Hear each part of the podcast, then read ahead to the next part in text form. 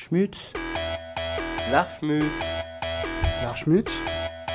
L'Archmut.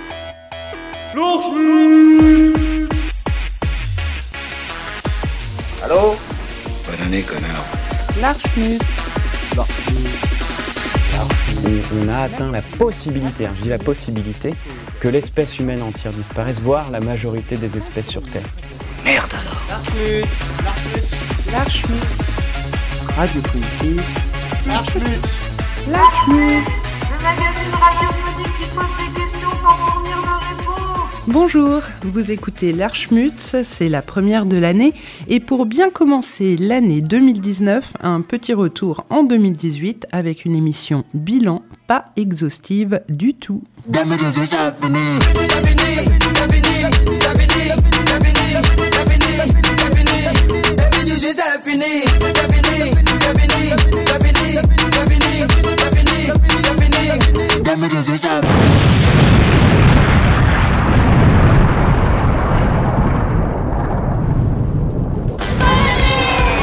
Bonne année, bonne année 2019.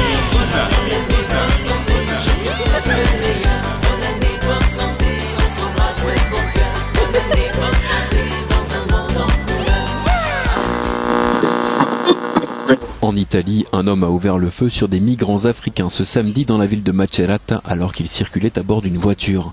La fusillade a fait six blessés, dont quatre graves. L'année 2018 commençait assez fort sur le thème de l'immigration. À peine deux mois après cette fusillade, les tarés Salvini et Di Maio de la Ligue du Nord et du mouvement 5 étoiles remportaient les élections en ne parlant uniquement que d'immigration. Dans le même temps, en France, l'année commençait par un discours de Macron condamnant les associations qui aidaient les migrants, tout en soutenant les flics qui traquent sans relâche les mêmes migrants. Le ton était donné. Et la suite ne sera que le fruit de ce beau début. L'Aquarius galérera plusieurs semaines en tentant d'accoster en Italie, qui, avec son nouveau gouvernement, refuse totalement d'accueillir les migrants. Le navire finira par accoster en Espagne, après le refus dans un premier temps de la France, qui au final accueillera quand même 80 des 600 migrants présents. Cet épisode sera l'occasion pour les journalistes et les politiques de se lâcher sur les ONG.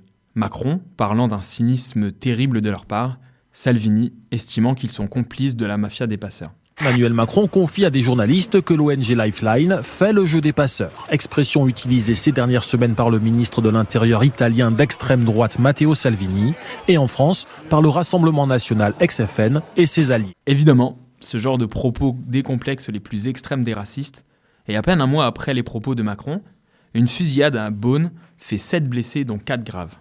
L'auteur des faits vise des Arabes en leur disant « Bande de bougnoules, vous n'avez rien à faire chez nous ».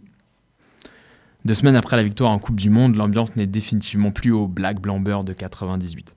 On l'avait déjà remarqué par l'absence totale de drapeaux étrangers lors des célébrations du titre. 20 ans après, les drapeaux marocains, algériens ou sénégalais ont disparu. Le 5 octobre à Marseille, les bouffons de génération identitaire viraient les militants de SOS Méditerranée de leurs locaux. Et le 6 décembre, la suite logique des agressions des starbés racistes, mais surtout de la pression assez ouf que Macron a mis sur eux, MSF et SOS Méditerranée annoncent mettre fin aux activités de l'Aquarius. L'année 2018 a été bien noire en actualité sur ce sujet. Les chiffres en disent long également. Plus de 2000 migrants sont morts en Méditerranée alors que 120 000 tentaient d'arriver en Europe, soit 50 000 de moins que l'année dernière. Le record de BS revient évidemment à l'Italie, qui voit son chiffre d'entrée sur le territoire passer de 110 000 l'année dernière à seulement 23 000 cette année. La politique agressivement raciste du gouvernement italien a eu son effet. Les migrants ne tentent plus leur chance dans ce pays et de moins en moins l'attendent en Europe. Une nouvelle année commence et un nouveau navire tente d'accoster, toujours sans succès. Le Sea-Watch compte à son bord 32 migrants et cherche depuis 17 jours à trouver un port qui les accueillerait.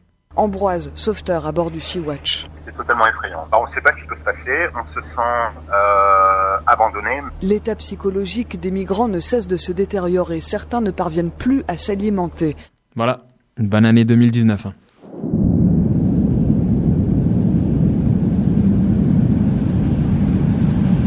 Des barbelés à perte de vue et des champs de mine. Quelques pauvres types qui gardent à vue quelques champs de ruines.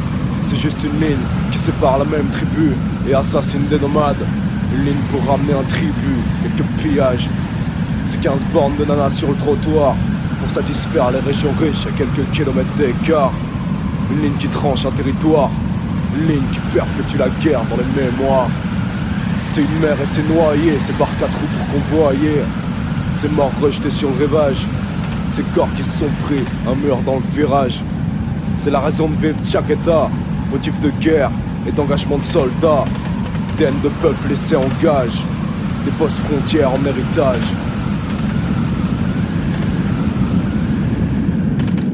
Alors, petit bilan écologique de 2018. Bah, c'est pas terrible. L'air est toujours saturé en particules fines, les océans toujours remplis de plastique et les terres bientôt débordantes de produits phytosanitaires divers. Voilà. Bon. Sinon, cette année, pour la sixième fois en 30 ans, un rapport du GIEC, le groupe d'experts intergouvernemental sur l'évolution du climat, qui est, mais j'ai l'impression c'est un pléonasme tellement les deux mots vont ensemble, alarmant, selon à peu près tout le monde. Mais que dit donc ce rapport en fait? Il dit qu'au rythme actuel, on atteindra 1,5 degré Celsius d'augmentation de température moyenne d'ici 2030, à peu près quoi qu'il arrive, et que ça va entraîner ce que tous les scientifiques disent depuis des années, la disparition des espèces qu'on vous dit qu'elles vont disparaître, des déplacements de population sur les littoraux un peu partout à travers le monde, et une fonte reformation de la calotte glaciaire sur un cycle d'une centaine d'années, ce qui risque de complexifier un peu les pronostics météo. Bon, mais vous me direz, ça c'est déjà ce que disaient les cinq précédents rapports du GIEC, donc ça avance pas à grand chose. Le point nouveau cette année, c'est d'avoir commencé à étudier des scénarios au cas où par hasard on n'arrête pas de polluer comme on nous demande de le faire. Par exemple, qu'est-ce qui se passe si en 2030, au lieu des plus 1,5 degrés auxquels on s'attend avec les engagements des différents États, on atteint le plus 2 degrés, qu'on risque si, par hasard, hein, certains, voire aucun État ne jouait vraiment le jeu? Ce demi-degré va dans un premier temps jouer les multiplicateurs pour tout ce dont j'ai déjà parlé avant. Donc, selon que vous êtes un végétal, un animal vertébré ou invertébré, vous pouvez multiplier les listes d'espèces menacées par 2, 3 ou 5. Pour certaines formes de vie particulières, type récif corallien, bah vous pouvez monter à 99% de disparition à la surface du globe. Les déplacements de population se multiplient elles aussi par deux, mais auxquels vous pouvez rajouter quelques centaines de millions de personnes car vous devez aussi prendre en compte l'impact sur l'agriculture ou la pêche. Et le cycle de la banquise passerait alors sur quelque chose comme 10 ans, ce qui risque de perturber quelque peu les trois saumons sauvages qu'il restera à ce moment-là. Bon, évidemment, vous vous doutez que des mecs peuvent pas juste dire ça et pas un peu proposer des solutions. Donc je vous propose qu'on s'attarde un peu sur les conseils du groupe d'experts intergouvernemental d'évolution du climat pour éviter le scénario super catastrophique. Il y a donc trois recommandations. Petit 1, réduire la production de gaz à effet de serre. Alors, ça tombe bien, cette année se tenait en Pologne la COP24. Ça veut dire Conférence des parties à la Convention cadre des Nations Unies sur le changement climatique. Des fois, les acronymes, c'est assez étrange, et 24 donc, parce que c'est la 24e. Vous devez vous souvenir de la COP21 qui avait eu lieu à Paris en 2015. On avait beaucoup parlé d'elle parce que c'est un peu la première fois que les États actaient des trucs à faire pour limiter le réchauffement climatique comme par exemple réduire un peu la production de gaz à effet de serre. Des signatures non contraignantes, bien sûr, juste des déclarations pieuses. Mais donc les États à la COP21 ont mis sur le papier ce qu'il faudrait faire pour avoir le scénario plus 1,5 degré, celui avec la banquise qui font que tous les 100 ans. Donc on n'est pas vraiment sur de l'écologie radicale non plus. Hein. Bon, bah, la COP24 de 2018 sert à, ouvrez les guillemets, faire aboutir les négociations sur les règles d'application de l'accord de Paris. Parce que bien sûr, bah, depuis 2015, il s'est à peu près rien passé niveau réduire la production de gaz à effet de serre. Le bilan de la COP24, c'était bah, comme la COP22 et la COP23, que ce serait bien de se revoir pour discuter quand même avant de commencer. Donc euh, voilà, première préconisation du GIEC, réduire la production de gaz à effet de serre. Bah apparemment euh, c'est dans les tuyaux, nickel. Le pire, c'est pas la méchanceté des hommes, mais le silence des autres qui font tous semblant d'hésiter. Et quand les enfants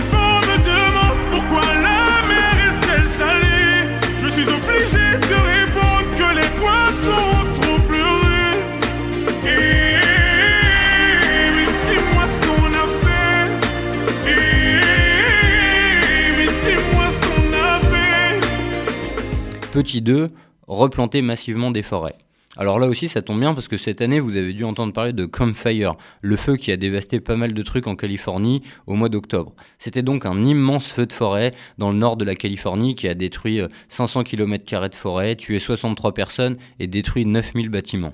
Pour expliquer ce feu énorme, la thèse admise, c'est qu'à cause de la pollution, de plus en plus d'arbres meurent dans les énormes forêts, créant une sorte de super combustible qui fait qu'on voit des feux partir un peu partout en même temps Ainsi, en plus du très médiatique Campfire, qui menaçait des propriétés de célébrités hollywoodiennes, la Californie a donc vu 350 km détruits par le Woolsey Fire en même temps que Campfire. Mais c'est sans oublier que plus tôt dans l'année, de juillet à début septembre, vous pouvez donc noter qu'on parle de feux qui durent deux mois et demi quand même, il y a eu le Car Fire et le Mendocino Complex qui ont détruit 1858 km de forêt. Alors bien sûr, quand je dis un peu partout, vous avez eu aussi cet été des feux de forêt au Portugal, dont invisible depuis la Station spatiale internationale. Il y a une photo tweetée par l'astronaute allemand Alexander Gerst en septembre. Il y a eu d'importants feux de forêt en juillet en Espagne aussi, autour de Cadiz, ou en Grèce, autour d'Athènes. En septembre, pourtant, le Figaro pouvait se réjouir et titrait Pourquoi la France a-t-elle été épargnée par les feux de forêt?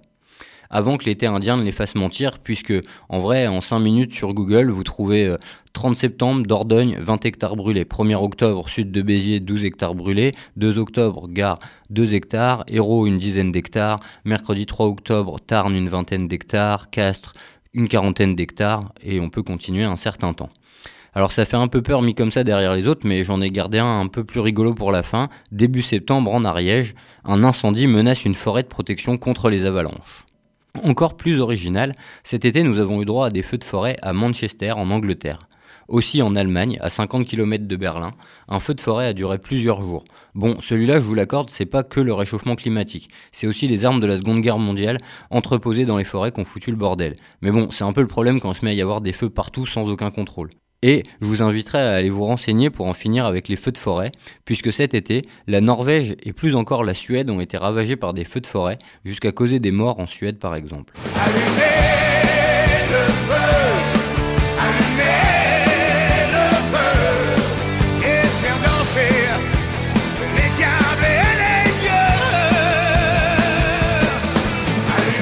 Donc si vous vous rappelez bien, ça c'est le paragraphe pour ne pas mourir dans un moment, avec plus de 2 degrés Celsius, il faudrait planter des arbres. Je vous laisse donc additionner tous ceux qui viennent de partir en fumée, plus ceux que Jair Bolsonaro va raser en Amazonie pour les ajouter à la liste des arbres à replanter. Et cela nous amène donc à notre petit 3, développer des technologies pour absorber la pollution déjà présente. Alors là, je vais même pas trop commenter parce que, bah ouais, effectivement, pour lutter contre le réchauffement climatique, il faudrait trouver une solution pour récupérer toute la merde qu'on a déjà fait. Effectivement. Donc, résumons quand même pour finir. Il y a de très fortes chances pour que la Terre ne soit plus très accueillante pour les humains que nous sommes à partir de 2030, sauf si on arrête de produire des gaz à effet de serre, qu'on replante massivement des forêts et qu'on invente des solutions pour fixer la pollution déjà présente dans l'environnement. Voilà, je vous laisse tirer les conclusions que vous souhaitez. Un pantin a acheté une trompette à un lama, mais le lama ne comprenait pas ce que disait le pantin. Il a demandé au pantin de parler un peu plus fort et il m'a donné une citrouille. Mais le pantin voulait une trompette et le répéta au lama. Le lama lui donna une statue, alors le pantin devint complètement fou et il insulta le lama. Il frappa dessus, maintenant le lama est mort.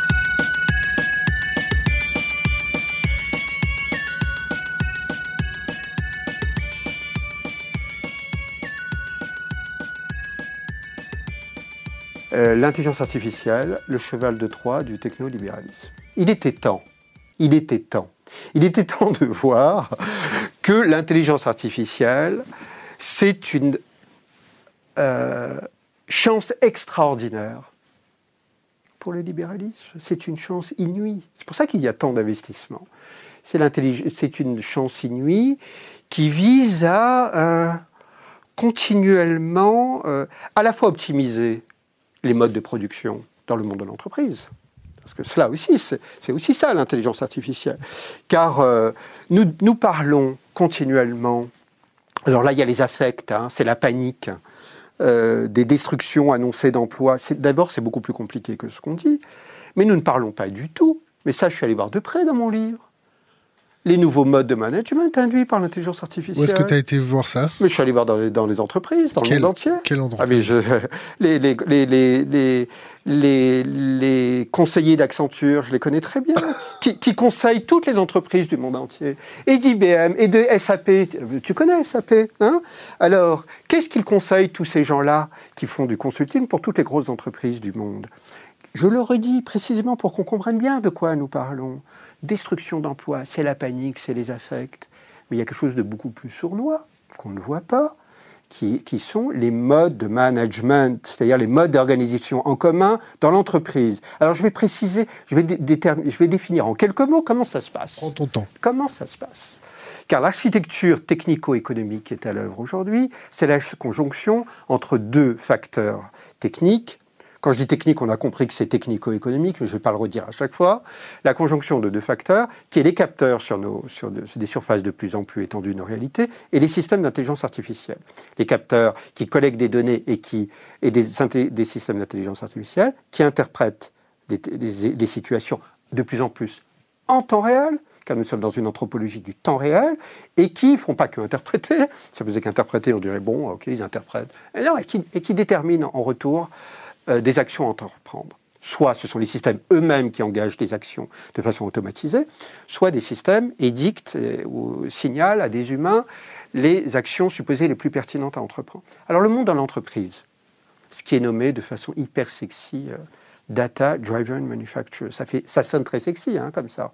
L'entreprise pilotée par la donnée. Il faut, faut- l'inventer, celle-là, hein, dont tous les politiques et tous les grands industriels, et Accenture, et IBM et tous les grands groupes, ne cessent d'asséner et de faire en sorte et de mobiliser les moyens pour aller vers cette data-driven manufacture. Moi, je pensais que les entreprises, c'était des collectifs humains où il y avait euh, des, humains qui travaillent ensemble au vu d'intérêts plus ou moins communs, dans la, dans la contradiction, dans du conflit, mais euh, qui, euh, qui plus ou moins ensemble, essayent de produire les résultats qui sont, qui sont souhaités.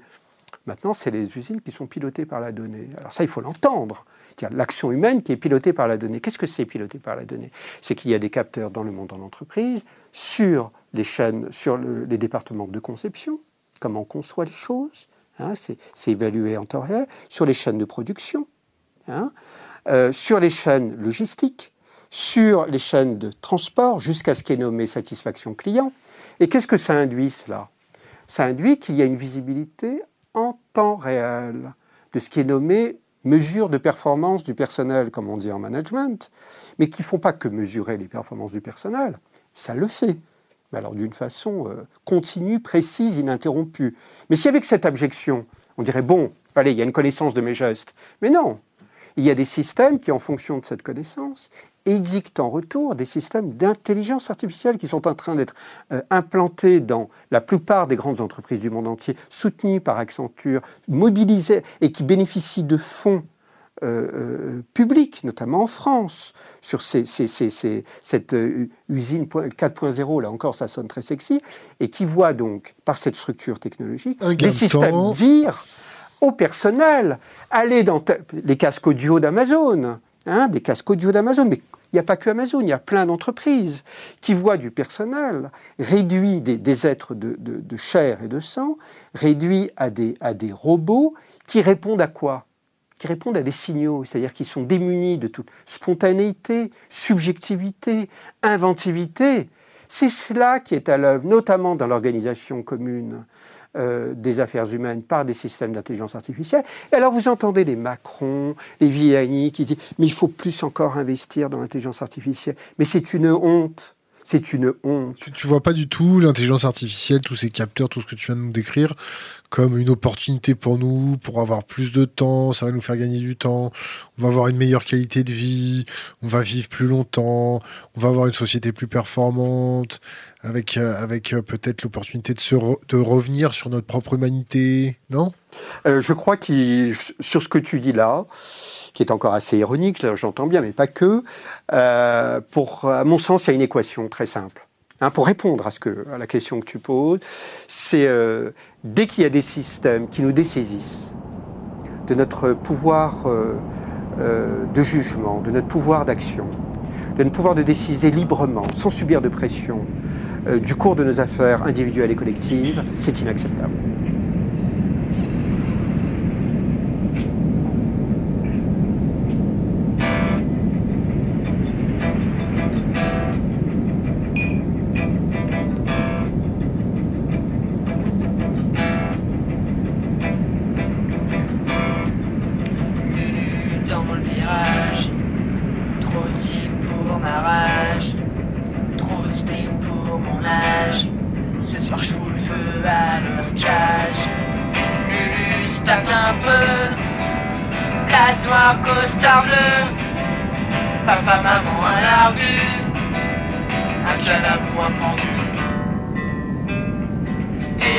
Ça.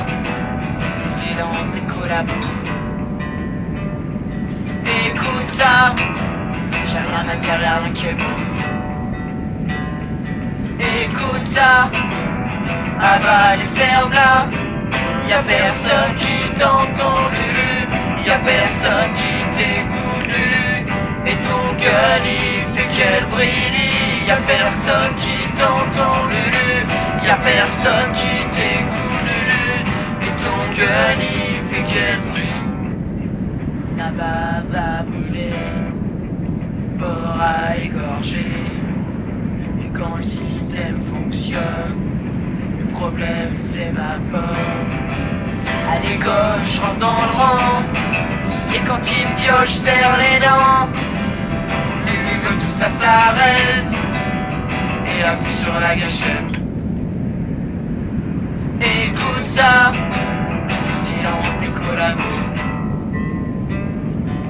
Écoute ça, j'aimerais bien dire rien qui est beau. Écoute ça, avale et ferme là. Y'a personne qui t'entend, Lulu. Y'a personne qui t'écoute, Lulu. Et ton cœur il fait qu'elle brille. Y'a personne qui t'entend, Lulu. Y'a personne qui t'écoute, Lulu. Mais ton cœur il qu'elle brille. Y'a personne qui t'entend gueuler. Y'a personne qui t'écoute pleurer. Et ton gueule parlera. Y'a personne qui t'entend Lulu. Y'a personne qui t'écoute Lulu. Et ton gueule parlera.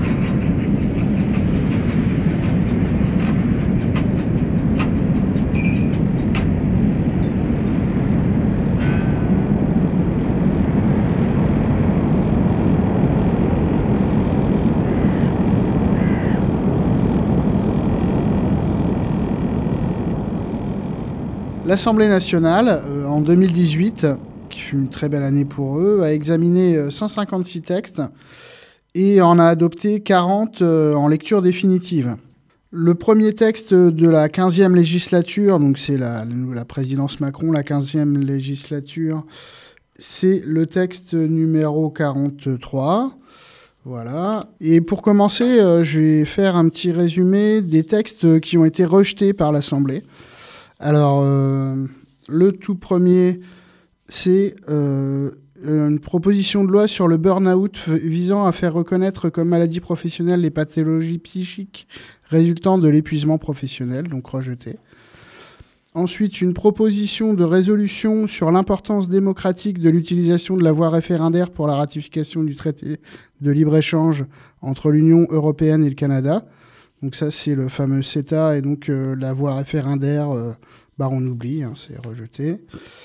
ensuite, euh, on a une proposition, le jeudi 1er février, une proposition de loi constitutionnelle visant à faire de l'accès à l'eau un droit inaliénable rejeté. Une proposition de loi relative à la mise en place d'un récépissé dans le cadre d'un contrôle d'identité rejeté. On a une proposition de résolution pour une politique budgétaire de réduction des inégalités en faveur de la cohésion sociale et territoriale rejetée. Une proposition de résolution visant à créer une commission d'enquête relative à la lutte contre les groupuscules prônant la violence rejetée. Et un dernier, qui est une proposition de loi euh, qui crée un délit d'occupation sans droit ni titre d'un immeuble. Donc ça, c'est rejeté, donc euh, ça nous fait plutôt plaisir, je crois. Voilà. Ensuite, euh, bah, on va passer euh, aux textes qui ont été adoptés, du moins ceux que, que je trouve les plus importants. Texte numéro 62, adopté le 8 janvier 2018.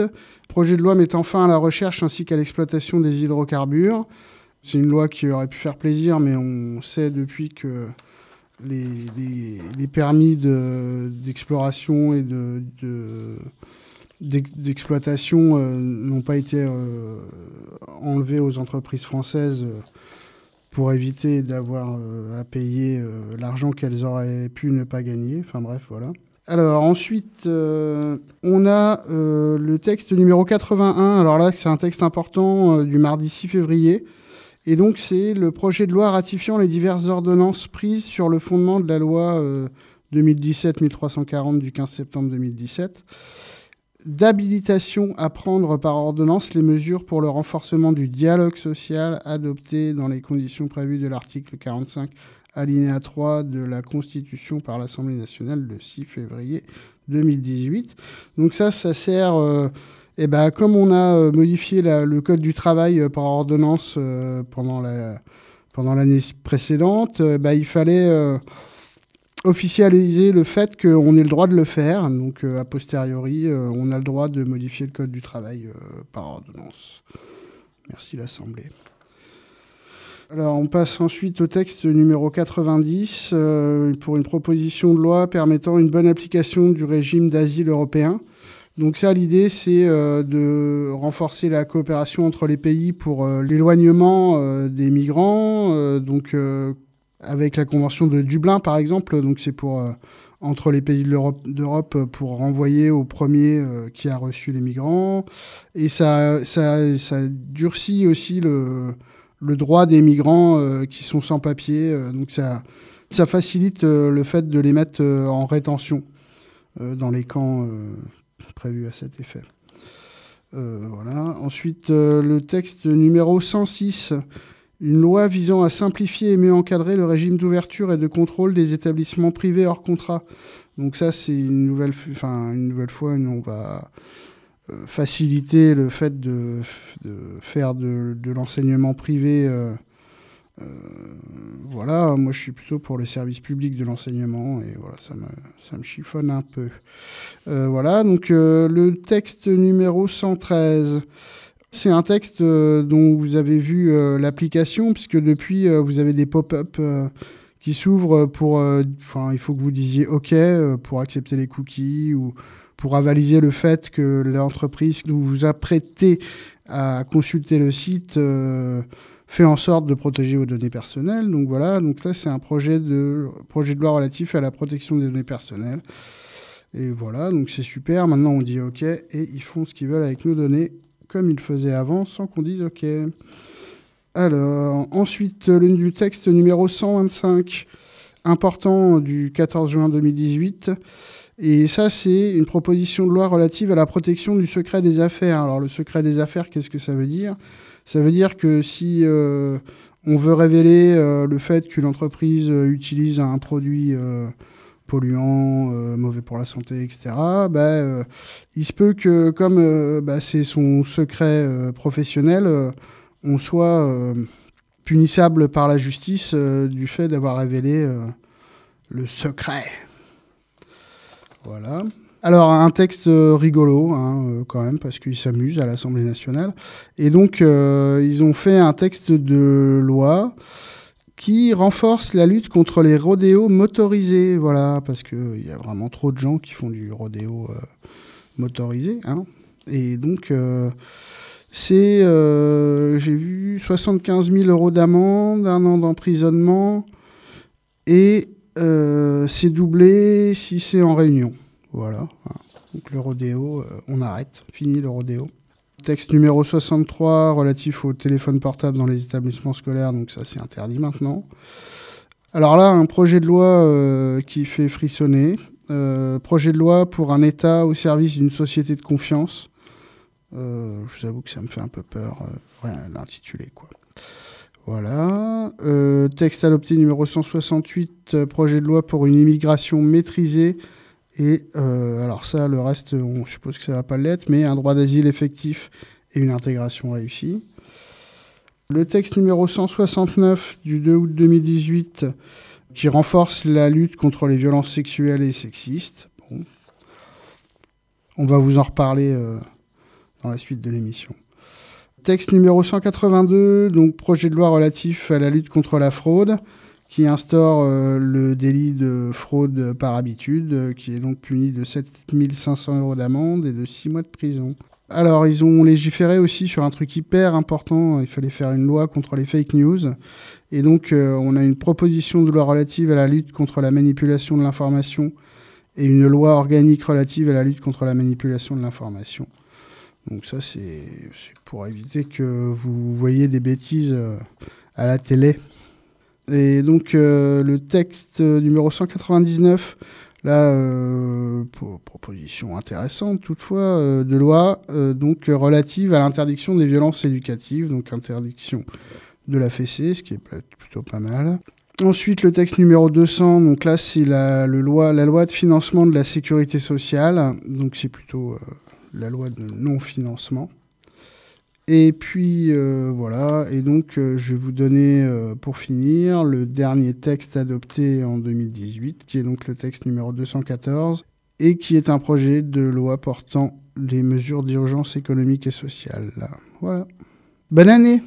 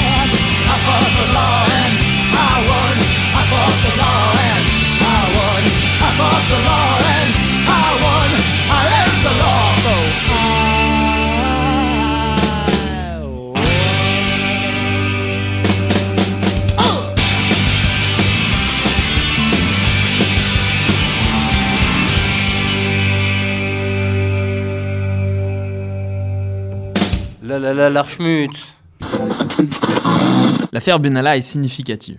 Elle en dit beaucoup sur quelque chose. Soyons honnêtes, qu'un mec ait mis une patate à deux manifestants ne me choque absolument pas. Pour avoir plusieurs fois été en manif, il en faut malheureusement un peu plus pour que la violence des keufs me choque. Par contre, ce que cette affaire révèle m'intéresse pas mal. Faut savoir que la vidéo où on voit Alexandre Benalla malmener les deux manifestants est connue des médias depuis le 2 mai, soit le lendemain des faits. Elle n'est en revanche publiée que le 18 juillet. Que s'est-il passé entre deux? Eh bien, tout simplement, les médias ont appris entre-temps que le sieur Benalla n'était pas un vrai keuf. Enfin, en tout cas, il n'est pas salarié de la police nationale. Finalement, ce qui choque les journaleux, c'est absolument pas la violence dont tue cet homme, mais le fait qu'il ose être violent sans être policier. Cet homme n'est ni un CRS, ni un policier en civil. Il s'agit en réalité d'Alexandre Benalla. Quand les médias ont vu cette vidéo, ils ont cru que c'était un policier. Pour eux, c'était légitime qu'un flic tabasse des gens comme ça. Apprenant qu'il n'en est pas un, c'est devenu l'affaire Benalla. Dans notre société, la violence est l'apanage de la police. Seuls les flics peuvent tabasser librement. L'actualité nous en montre encore un exemple. Tous les journalistes pleurent leur mère parce qu'un pauvre CRS est pris 2-3 droites bien placées par un boxeur. Casse des Dali au passage, tu m'as bien fait kiffer. Cet homme coiffé d'un bonnet noir s'en est violemment pris aux forces de l'ordre en les enchaînant de coups. Alors que dans le même moment, à Toulon, un keuf faisait exactement la même chose sur un manifestant.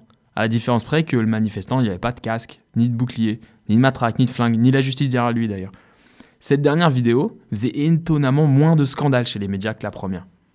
La liaison quasi fusionnelle qu'entretiennent journalistes et policiers se révèle bien dans cette histoire. Le vrai crime de Benalla est d'avoir usurpé l'identité d'un policier, pas d'avoir tabassé des manifestants. Et pour ça, les journalistes ne le lâcheront jamais. Les mêmes journalistes qui taisent en permanence toutes les violences policières.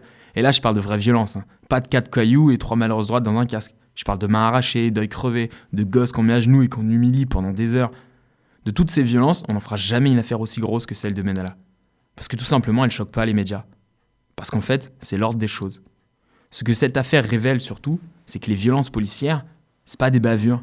Il s'agit d'un système de contrôle et de gestion de la foule parfaitement intégré et par la police et par les médias. Et c'est ça que veulent dire les gens qui taguent ACAB, All Cops are tous les flics sont des bâtards. C'est-à-dire que la violence policière est une violence institutionnalisée, une violence systémique et une violence de monopole. Quand syndicats, journalistes et autres chiens-chiens de la bonne marche de la société s'indignent face aux violences avec des énormes guillemets, des manifestants, on peut être choqué de se dire que des bouffons accordent plus d'importance à une vitrine pétée, une voiture brûlée ou un pauvre caillou lancé qu'à une main arrachée par une grenade ou à un manifestant la gueule après une charge de CRS.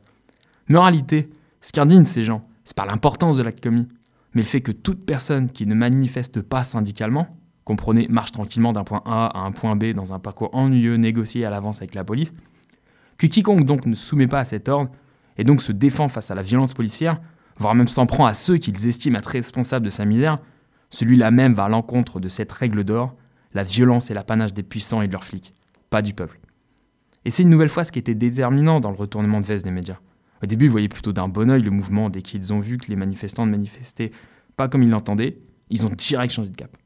L'été a été marqué par cette affaire d'un homme qui a choqué les médias en frappant sans être policier. L'hiver est marqué par des personnes qui choquent les médias en ne semblant plus d'accord pour laisser aux flics le monopole de la violence. Monsieur Castaner, ça suffit. Monsieur Macron, ça suffit. On n'a pas peur de vous. On va continuer à s'organiser, à se mobiliser. La seule foule haineuse qu'on voit, c'est celle qui nous traque.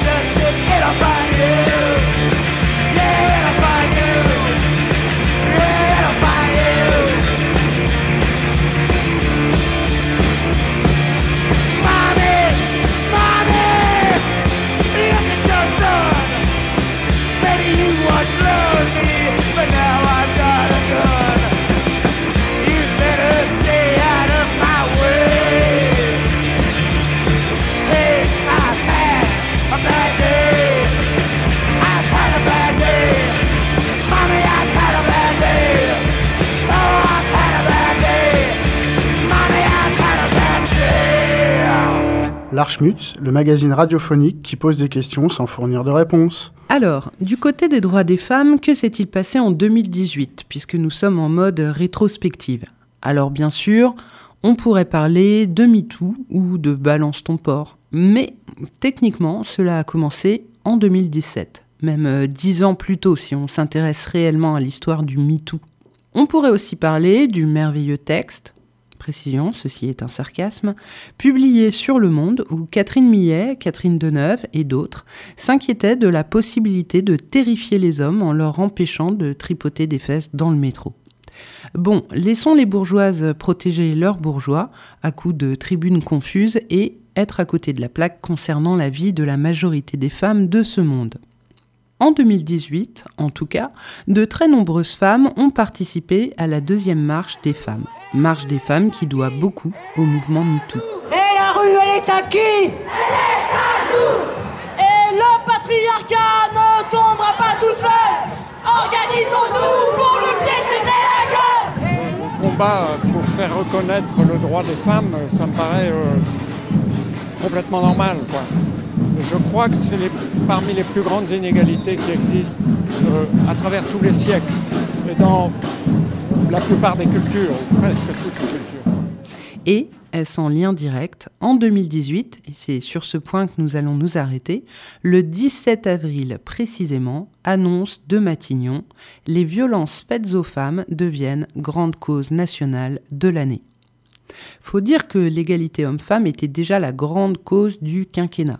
Arrêtez de vous marrer, même si on est bien d'accord qu'on l'a moyennement remarqué. D'abord, je voudrais rappeler que le budget du programme 137 euh, du budget de l'État, donc celui qui est consacré aux droits des femmes, a été cette année pour la première fois exécuté euh, à 100%. Euh, je n'y suis pas pour rien, évidemment, mais je crois que nous pouvons collectivement remercier le ministre de l'Action et des Comptes Publics, Gérald Darmanin, qui a fait en sorte de débloquer cet argent pour les droits des femmes. Donc, euh, nous pouvons le remercier pour cela. Merci Gérald Darmanin, puisque c'est la première fois. Un label est également mis en place. Une soixantaine d'associations qui luttent contre les violences faites aux femmes obtiennent ce label. Ces associations peuvent gratuitement diffuser des messages de prévention à la télévision et à la radio publique, entre autres. Merveilleux. Après la prise de conscience déjà bien amorcée concernant le harcèlement sexuel via MeToo, qui s'inscrit à présent durablement dans le mouvement social féminin, voilà qu'une vraie prise de conscience s'amorce aussi concernant les violences conjugales. Ouais, à voir. Alors déjà, les violences conjugales, de quoi parlons-nous exactement? Ensuite, nous reviendrons sur l'État. L'État qui nous protège des violences conjugales. Si, si, hein, c'est écrit sur leur site stop-violence-femmes.gouv. Donc, eh bien, on parle des féminicides conjugaux, de coups, de violences physiques et ou psychologiques, de viols. Trois petits points. Pour ce qui est des chiffres, en France, on sait que chaque année, environ 225 000 femmes subissent des violences au sein de leur couple. C'est la punchline habituelle, vous la connaissez, tous les trois jours, une femme meurt sous les coups de son conjoint ou de son ancien conjoint. En fait, souvent, elle ne meurt pas sous les coups. Ça, c'est la version romancée, je mets romancée entre guillemets, celle des feuilletons télé. En vrai, souvent, elle est abattue, brûlée, défenestrée. Ce qui donne par la suite les articles que vous pouvez lire dans la presse, ceux où l'on parle de folie, où l'on met en avant, pour horrifier le chaland, l'ingéniosité du tueur. Parce que finalement, c'est cela, les violences conjugales.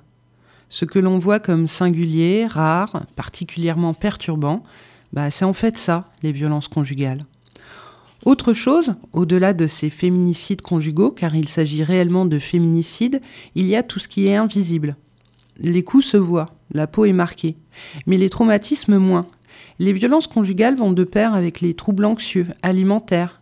Les altérations sur la santé des femmes peuvent s'inscrire sur un temps très long, 30 ou 40 ans après les actes subis. L'OMS estime que les victimes de violences conjugales perdent entre 1 et 4 années de vie en bonne santé. Plus de 50% des femmes victimes de violences conjugales font une dépression. Et elles font en moyenne 11 fois plus de tentatives de suicide que les autres. D'ailleurs, pour celles qui font des suicides tout court, elles ne sont absolument pas prises en compte dans les chiffres que j'ai pu vous annoncer plus tôt. Il y a également les conséquences financières. Les violences ont un coût pour les femmes. Système de soins, social, judiciaire, arrêt de travail, etc. Rappelons un fait, une fois pour toutes, avant d'aller plus loin. Les violences conjugales n'ont pas de classe sociale. Elles sont présentes partout, mais sont encore plus dramatiques lorsqu'on y ajoute la précarité. Et lorsque la situation économique de la victime rend le piège encore plus mortel et les fuites encore plus périlleuses. Mais elles sont partout. Don't even know you and I want you dead. Don't know the facts, but I saw the blood pour from her head. See, I lay down beside her in the hospital bed. And about two hours later, doctor said she was dead. Had the nerve to show up at her mother's house the next day to come and pay your respect to help the family pray. Even knelt down on one knee and let a tear drop. And before you had a chance to get up, you heard my gun cock praying to me now. I ain't God, but I pretend. I ain't start your life a nigga, I'ma bring it to an end. And I did. Clear shots and no regrets, never. Cops come and lock me under the jail. Nigga, whatever, my bitch, fuck that, my sister. You can never figure out, even if I let you live, what I love was all about. I consider her my blood and it ain't come no thicker. L'archmute. Alors, grande cause 2018. Ah bah, c'était aussi la grande cause 2010. Oh, il y a même eu un plan triennal qui avait été lancé en 2008. Pourtant, Marlène Schiappa, secrétaire d'État, a annoncé le 1er octobre 2018 un grand plan inédit. Je vous laisse décider du côté inédit de la chose. Alors, qu'a fait l'État pour lutter contre les violences conjugales, cette grande cause 2018 Cette grande cause représente 0,007% du budget de l'État. Remettons les choses à leur place. Et le budget français, consacré lui à l'égalité entre les femmes et les hommes, hein, qui est le grand plan du quinquennat, est également le plus petit budget du gouvernement. Des lois ont été votées, néanmoins. Alors il y en a déjà eu en 2014, puis en 2018. Des craintes sont exprimées par les associations concernant leur réelle mise en place. Des promesses de Macron ont été faites pour la mise en place d'unités pilotes dans les hôpitaux, pour assurer une meilleure prise en charge des victimes. J'ai essayé de trouver la dizaine de lieux pilotes promis, mais je ne puis savoir si cela a été réellement mis en place puisque je n'ai rien trouvé. Est-ce que d'ailleurs on ne pourrait pas déjà imaginer de ne pas détruire l'hôpital, tout simplement, ce qui est bien en marche ah, ah. Les grandes campagnes nationales demandent aux femmes de briser le silence, d'en parler, de porter plainte. Ok, évidemment, mais que se passe-t-il après? Imaginons, les femmes vont porter plainte. En avril 2018, un collectif militant a lancé un appel à témoignages. En 10 jours, 500 expériences de dépôt de plainte avaient été récoltées.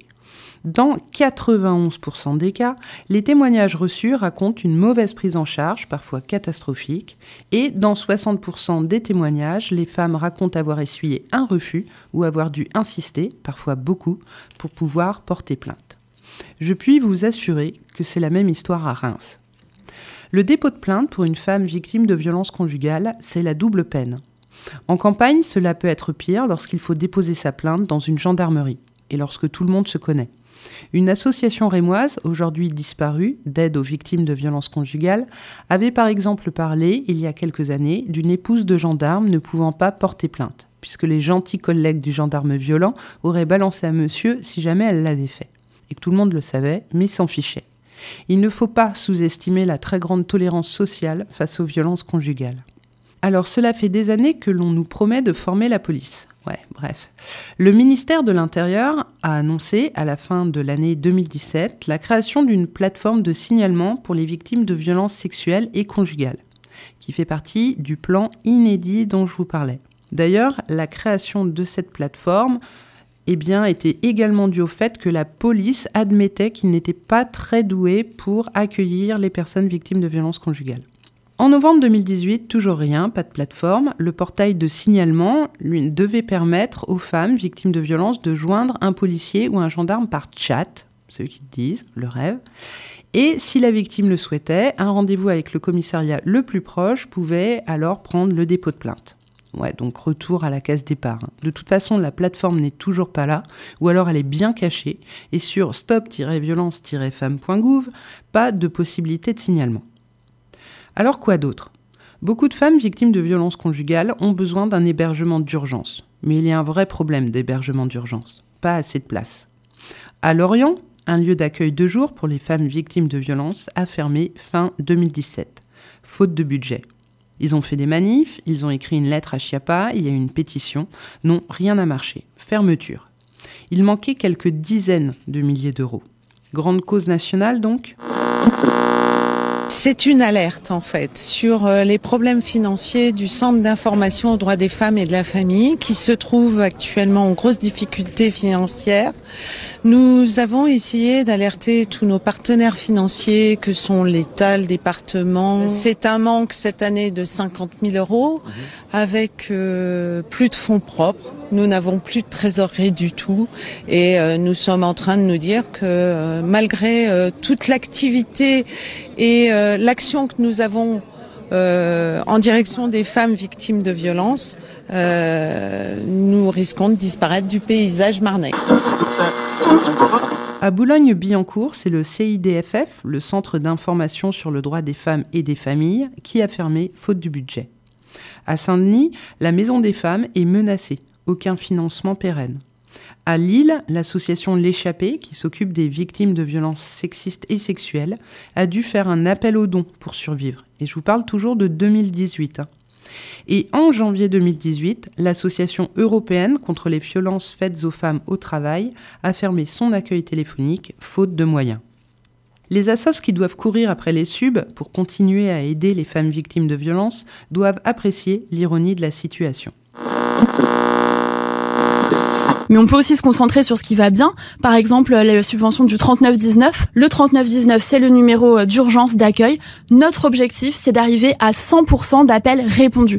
Parce que s'il y a des insupportable d'imaginer voilà, qu'il y a des femmes qui sont victimes de violences, qui appellent ce numéro et que ça sonne dans le vide. Ces femmes, elles ne rappelleront pas. Et comment vous expliquez, parce que vous dites, on veut pas que ça sonne dans le vide. Or, ce numéro, eh bien, il s'arrête de fonctionner en semaine à 22 h Oui. Et vendredi à 18h. C'est pas le soir que les femmes ont besoin de. Alors, Non, mais on n'a pas besoin du féminisme, on a le droit de vote. Alors Elsa la, la repéta comme quand elles étaient petites. Un dernier point que je souhaite aborder.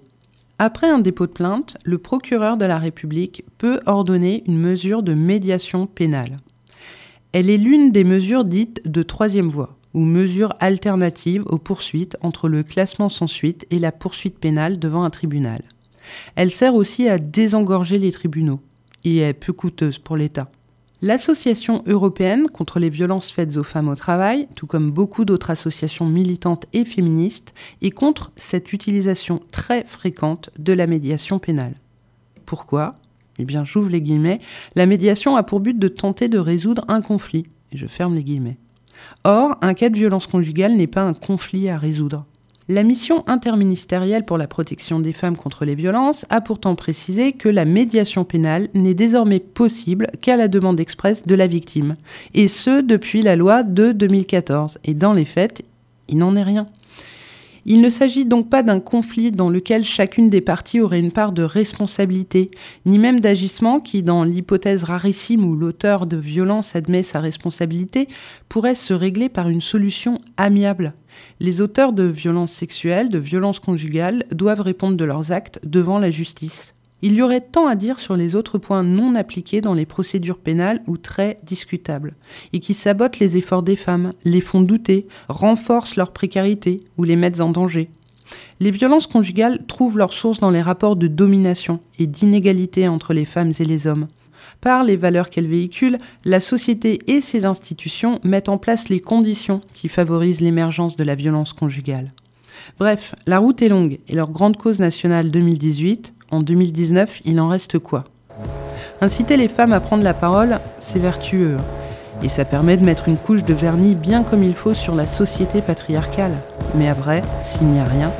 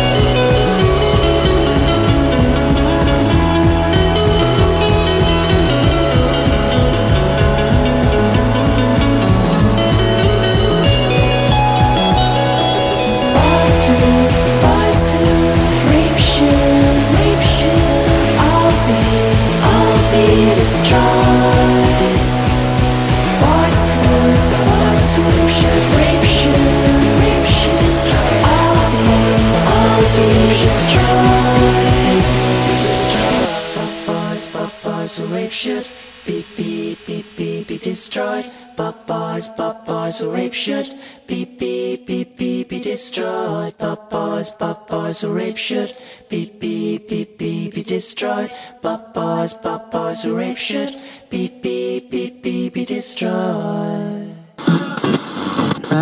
Free socks. L'Archmutz, c'est terminé pour aujourd'hui. Vous pouvez nous écouter chaque troisième vendredi du mois à 18h et le quatrième dimanche du mois à 10h sur Radio Primitive. Retrouvez-nous également sur l'audioblog d'Arte Radio